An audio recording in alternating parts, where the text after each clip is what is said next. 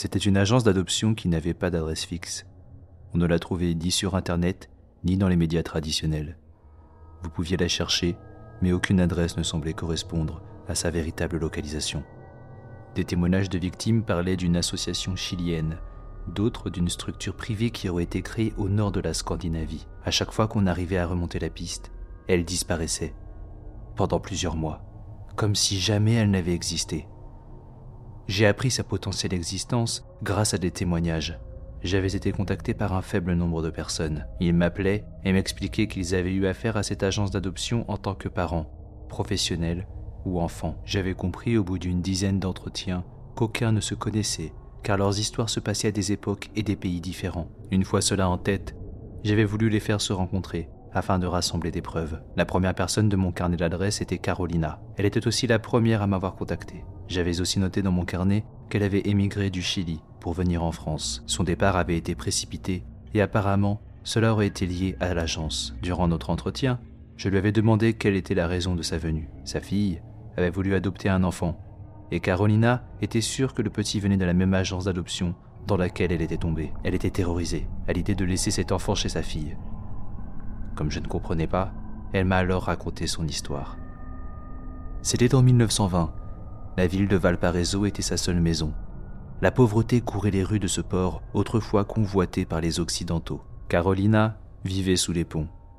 Ses plus vieux souvenirs avaient disparu derrière son sourire émacié. La faim avait déjà entamé sa santé, alors que chaque jour, elle cherchait une nouvelle façon de dérober un poisson sur les étals des marins.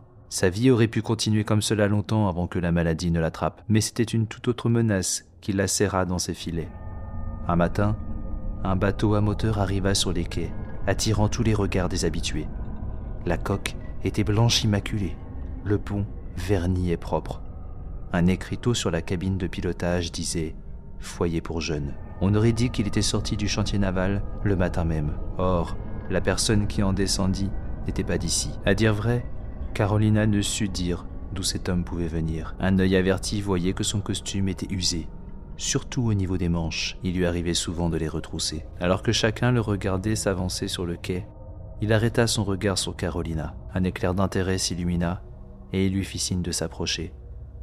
De son autre main, il sortit de sa poche une pomme. Elle n'avait pas mangé depuis quelques jours et son ventre eut le dessus sur sa méfiance. Elle prit le fruit et l'homme lui sourit en retour. D'un signe de la main, il lui avait montré le bateau. Il lui raconta que tout ce qu'elle voulait il pouvait le lui donner. Le bateau lui paraissait si grand. À mesure qu'il parlait, les gens autour d'eux s'étaient égayés. Elle avait eu peur et son instinct lui avait dit de fuir. Mais comme s'il avait entendu ses pensées, il avait appelé quelqu'un en direction du bateau. Un petit garçon apparut. Il avait les joues roses, ses vêtements étaient propres, et il paraissait neuf. Carolina était plus âgée que lui, et elle aurait pu être sa grande sœur. Quand leurs regards se croisèrent, le garçon leva la main et lui fit signe de monter à bord. Sa tête se tourna vers l'homme. Celui-ci regardait le bateau et souriait.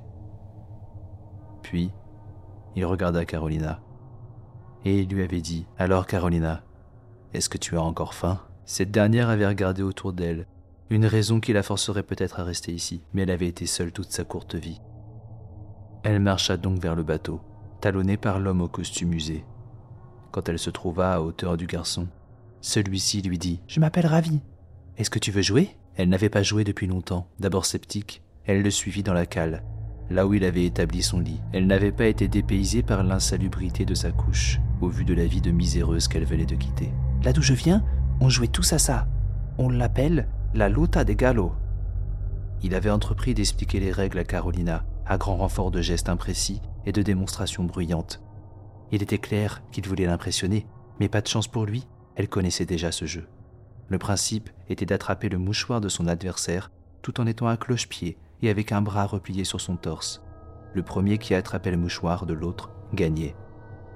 Ravi avait du mal à se souvenir des règles et elle voulut l'aider. Alors qu'elle allait l'interrompre, Carolina sentit une présence derrière elle. Elle tourna la tête et sursauta en voyant l'homme en costume qui les regardait depuis le fond de la cale. Elle ne l'avait pas entendu descendre. Son visage n'était plus souriant. Ravi, je crois que notre invité connaît les règles. Pourquoi est-ce que vous ne feriez pas un petit duel? Il était sorti de l'ombre et forma avec ses bras une arène fictive. La cale n'était pas grande, et la partie n'allait pas durer longtemps au vu de la différence de gabarit. L'homme se retroussa les manches et claqua des mains. L'équilibre de Ravi n'était pas encore tout à fait développé, et Carolina en avait profité. D'un tour de la pointe des pieds, elle s'était retrouvée derrière lui et se surprit elle-même d'avoir encore quelques restes. D'un geste vif de la main, elle avait attrapé le mouchoir du petit et célébré sa victoire d'un grand sourire. Alors qu'elle proposait une revanche à Ravi, ce dernier s'était mis à pleurer. Elle avait voulu le consoler en lui disant que ce n'était qu'un jeu. Mais ses pleurs étaient tournés vers l'homme. Il avait dit quelques mots. Il lui disait qu'il apprendrait les règles, qu'il ferait de son mieux. Il voulait aller dans sa nouvelle famille. Mais l'homme n'avait dit aucun mot. Il avait encore une fois ajusté ses manches, puis d'un geste brusque, attrapa le petit par le col. Il le souleva comme un sac à pain et monta sur le pont du bateau. Les vagues faisaient rage contre la coque et les pleurs du petit étaient presque inaudibles. Carolina les avait suivis. Alors, l'homme lança le gamin par-dessus bord. Les pleurs s'étaient stoppées net, et l'homme avait attrapé Carolina par le cou, à son tour.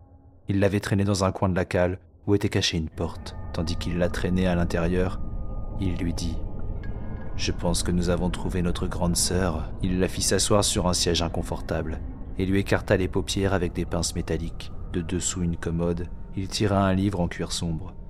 Quand les pages défilèrent, Carolina put voir des croquis par centaines. Cela allait trop vite pour qu'elle puisse décrypter les petits caractères, mais elle réussit à lire les titres de certains chapitres. Ils portaient tous le nom d'un jeu d'enfant. Soudainement, il avait tourné le livre et collé les pages contre son visage. C'était flou, mais elle reconnut le jeu auquel il venait de jouer. Les larmes lui montèrent alors qu'elle repensait au petit ravi. Mais l'homme insista et colla encore plus fort le livre contre son visage. Elle lut les premières phrases, mais quelque chose n'allait pas. Les règles étaient sensiblement différentes. Au lieu d'attraper un mouchoir dans la poche de son adversaire, c'étaient les yeux que l'on devait attraper. L'homme exultait et l'obligea à regarder. Pendant qu'elle criait, il lui expliqua qu'il avait trouvé une famille qui souhaitait l'adopter. Ils avaient un petit garçon et souhaitaient lui offrir la compagnie d'une grande sœur. Il serait très heureux de voir jouer leurs deux enfants ensemble. Tout en l'écoutant, elle s'était évanouie de douleur et percevait dans le lointain l'homme qui ricanait et chantait une comptine familière. À son réveil, elle était sur la couche du petit garçon. Elle avait les membres transis de froid, mais son instinct de survie était revenu, et elle avait décidé qu'elle préférait se noyer plutôt que de rester sur ce bateau. Elle avait donc couru sur le pont, attrapé une bouée et sauter à la mer. Sans aucun regard en arrière, elle nagea vers l'horizon, qu'importe la direction. Elle avait dérivé plusieurs jours, mais était sûre d'avoir entendu derrière elle le ricanement de l'homme qui la suivait et la cherchait. Avant de sombrer dans la folie ou mourir d'hypothermie, un bateau de pêche la sauva miraculeusement. Elle avait ensuite retrouvé la terre ferme et entrepris de quitter le continent. Son histoire finie, elle avait avalé un grand verre d'eau et avait fixé le sol pendant un long moment. C'était comme si elle était physiquement revenue d'une époque qu'elle avait tenté d'oublier toute sa vie. Je ne voulais pas la brusquer. Ses mains tremblaient alors qu'il faisait chaud dans mon bureau. Finalement, elle se rappela pourquoi elle était venue et reprit la parole. Quand sa fille était revenue de l'agence d'adoption avec un garçon, Carolina était présente. Il se tenait debout dans l'entrée, l'air rêveur dans sa petite chemise à carreaux, une dizaine d'années, pas plus.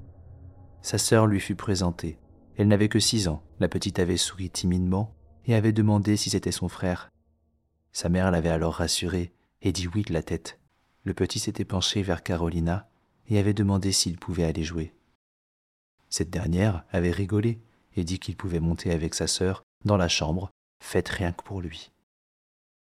Il avait vigoureusement secoué la tête et dit qu'il voulait jouer avec elle, pas sa sœur.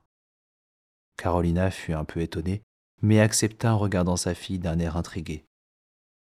Le petit mit alors les mains dans ses poches et en sortit deux mouchoirs. Là d'où je viens, on appelle ce jeu la luta de gallo. Je crois que tu le connais. Il se retroussa alors les manches